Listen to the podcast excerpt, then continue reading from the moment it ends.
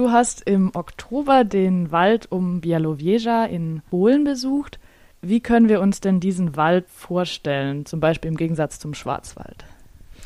Ja, der Wald dort hat wesentlich mehr Laubwaldanteil, als wir den hier vom Schwarzwald kennen. Meistens hat man dort Eiche, Spitzahorn, Zitterpappel. Die Gegend dort ist eher flach statt bergig, so wie wir das hier im Schwarzwald haben. Es wird ja oft gesagt, es soll der letzte Urwald in Europa sein. Wie stellt man sich denn so einen europäischen Urwald vor? Heraussticht natürlich, wenn man dort ist, hat man eine riesige Anzahl von wirklich dicken Bäumen, die einen Durchmesser von drei Meter und mehr haben.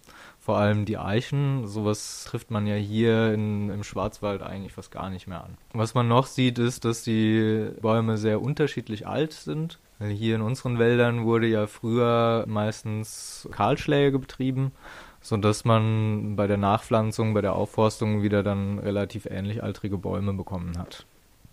Und dort hat man halt alles von ein Jahr bis 500 Jahre. Und wenn man hier durch den Wald läuft, dann macht er ja ziemlich oft einen sehr aufgeräumten Eindruck. Ist das dort auch so?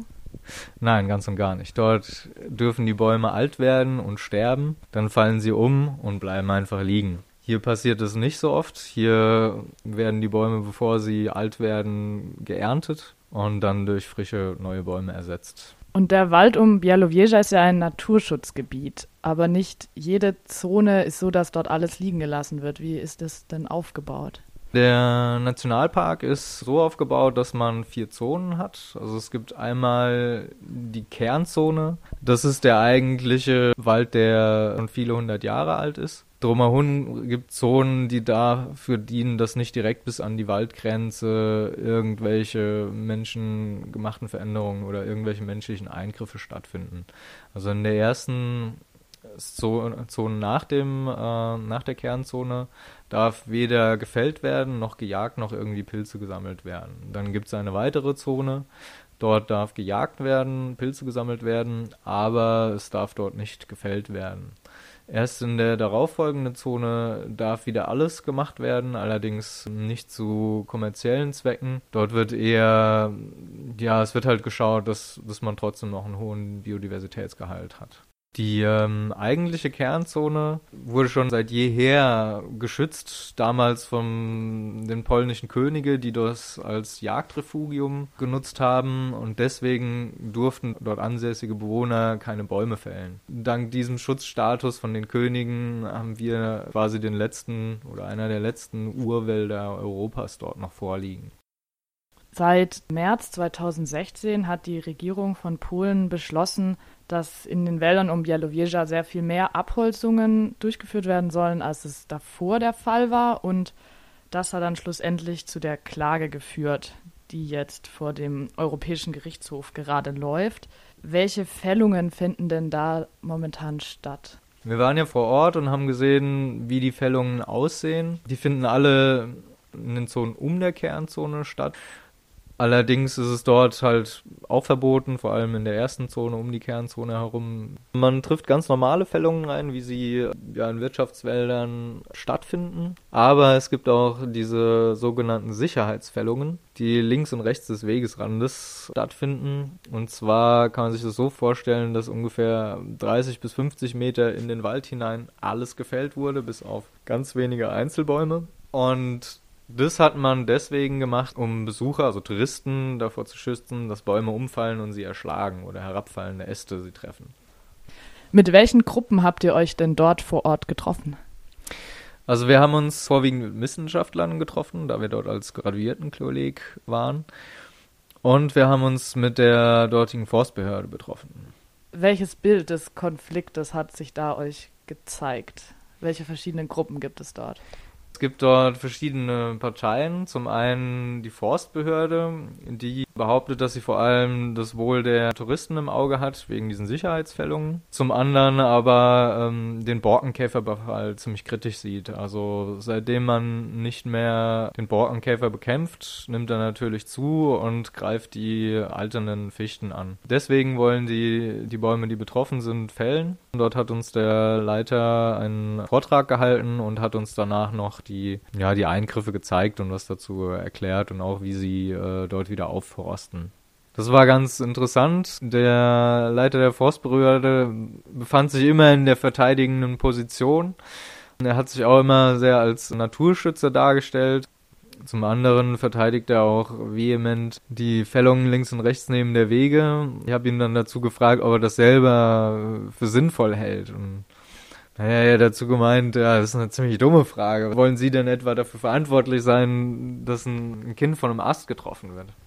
Ja, da werden halt viel mit Totschlagargumenten gearbeitet auch. Und, ähm, also die Fronten sind sehr verhärtet dort zwischen den eigenen einzelnen Parteien.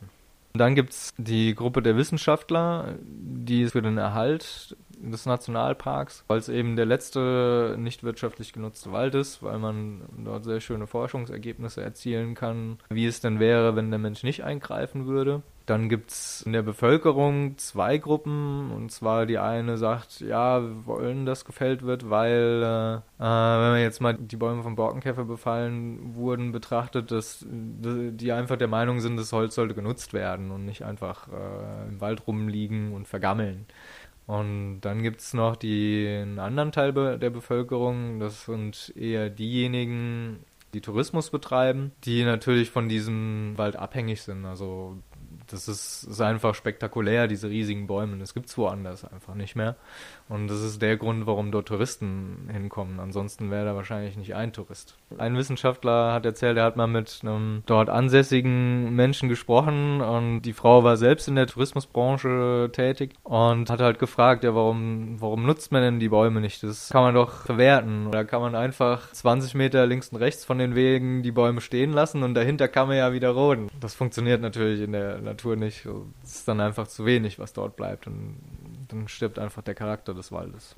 Vielleicht kannst du noch ein bisschen mehr ausführen, warum es denn so wichtig wäre, dass dieser Wald so in seiner naturbelassenen Form bestehen bleibt. Es ist halt wichtig, dass Bäume auch absterben können. Also wenn dann so ein riesiger Baum auf dem Boden liegt, dann passiert ja nicht nichts damit, sondern dann ziehen die verschiedensten Insekten dort rein, Käfer, alle möglichen anderen Gruppen die dann von diesem sich zersetzenden Holz ernähren. So umgefallene Bäume schaffen halt wieder einfach verschiedenste Habitate, die wertvoll sind.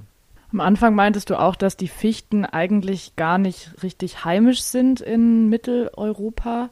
Ich habe dazu auch gelesen, dass dieser Borkenkäfer gerade diese Bäume, die geschwächt sind, dann anfällt und sich somit auch ein bisschen dort mehr zeigt, wie sich der Wald entwickelt, wenn sich das Klima hier verändert. Die Fichte, die hat ihr Hauptausbreitungsgebiet in der borealen Zone. Dort ist es immer noch kalt genug, dass sie sich dort wohlfühlt. Und je wärmer es wird, desto mehr Probleme bekommt die Fichte in ihrem Wachstum. Also heimisch ist die Fichte schon, allerdings nicht in den Zahlen, wie sie hier auftritt. Also hier gibt es ja Fichtenmonokulturen, in, in der Natur würde es nie so auftreten. Da würden Einzelbäume im Wald wachsen, aber nicht als Monokultur. Der Grund, warum der Borkenkäfer die Fichte befällt, ist, der Borkenkäfer ist ganz einfach der natürliche Tod der, der Fichte hier. Und das fängt so im Alter von 80 bis 100 Jahren an. Da hat die Fichte einfach nicht mehr die Widerstandsfähigkeit, in diesem Käfer sich vom Leib zu halten. Und deswegen sterben die vermehrt ab. Was kann man denn aus wissenschaftlicher Sicht an so einem naturbelassenen Wald sehen? Warum ist es so wichtig, dass es diese Wälder gibt? Fast alle Wälder, die wir hier in Europa haben, sind ja nicht naturbelassen. Das heißt, sie sind bewirtschaftet und nach ökonomischen Zwecken ausgerichtet. Der Naturschutz möchte, dass diese Bewirtschaftung auch wieder so nah an den natürlichen Zustand herankommt wie möglich, um halt eben Arten zu schützen. Allerdings, damit der Naturschutz weiß, was er tun muss, braucht er natürlich Modelle, die ihm zeigen, wie das ursprünglich ausgesehen hat. Und dazu braucht man eben halt einen Wald, der sich selbst überlassen ist, der praktisch das tut, was wir in den bewirtschafteten Wäldern nachbauen wollen.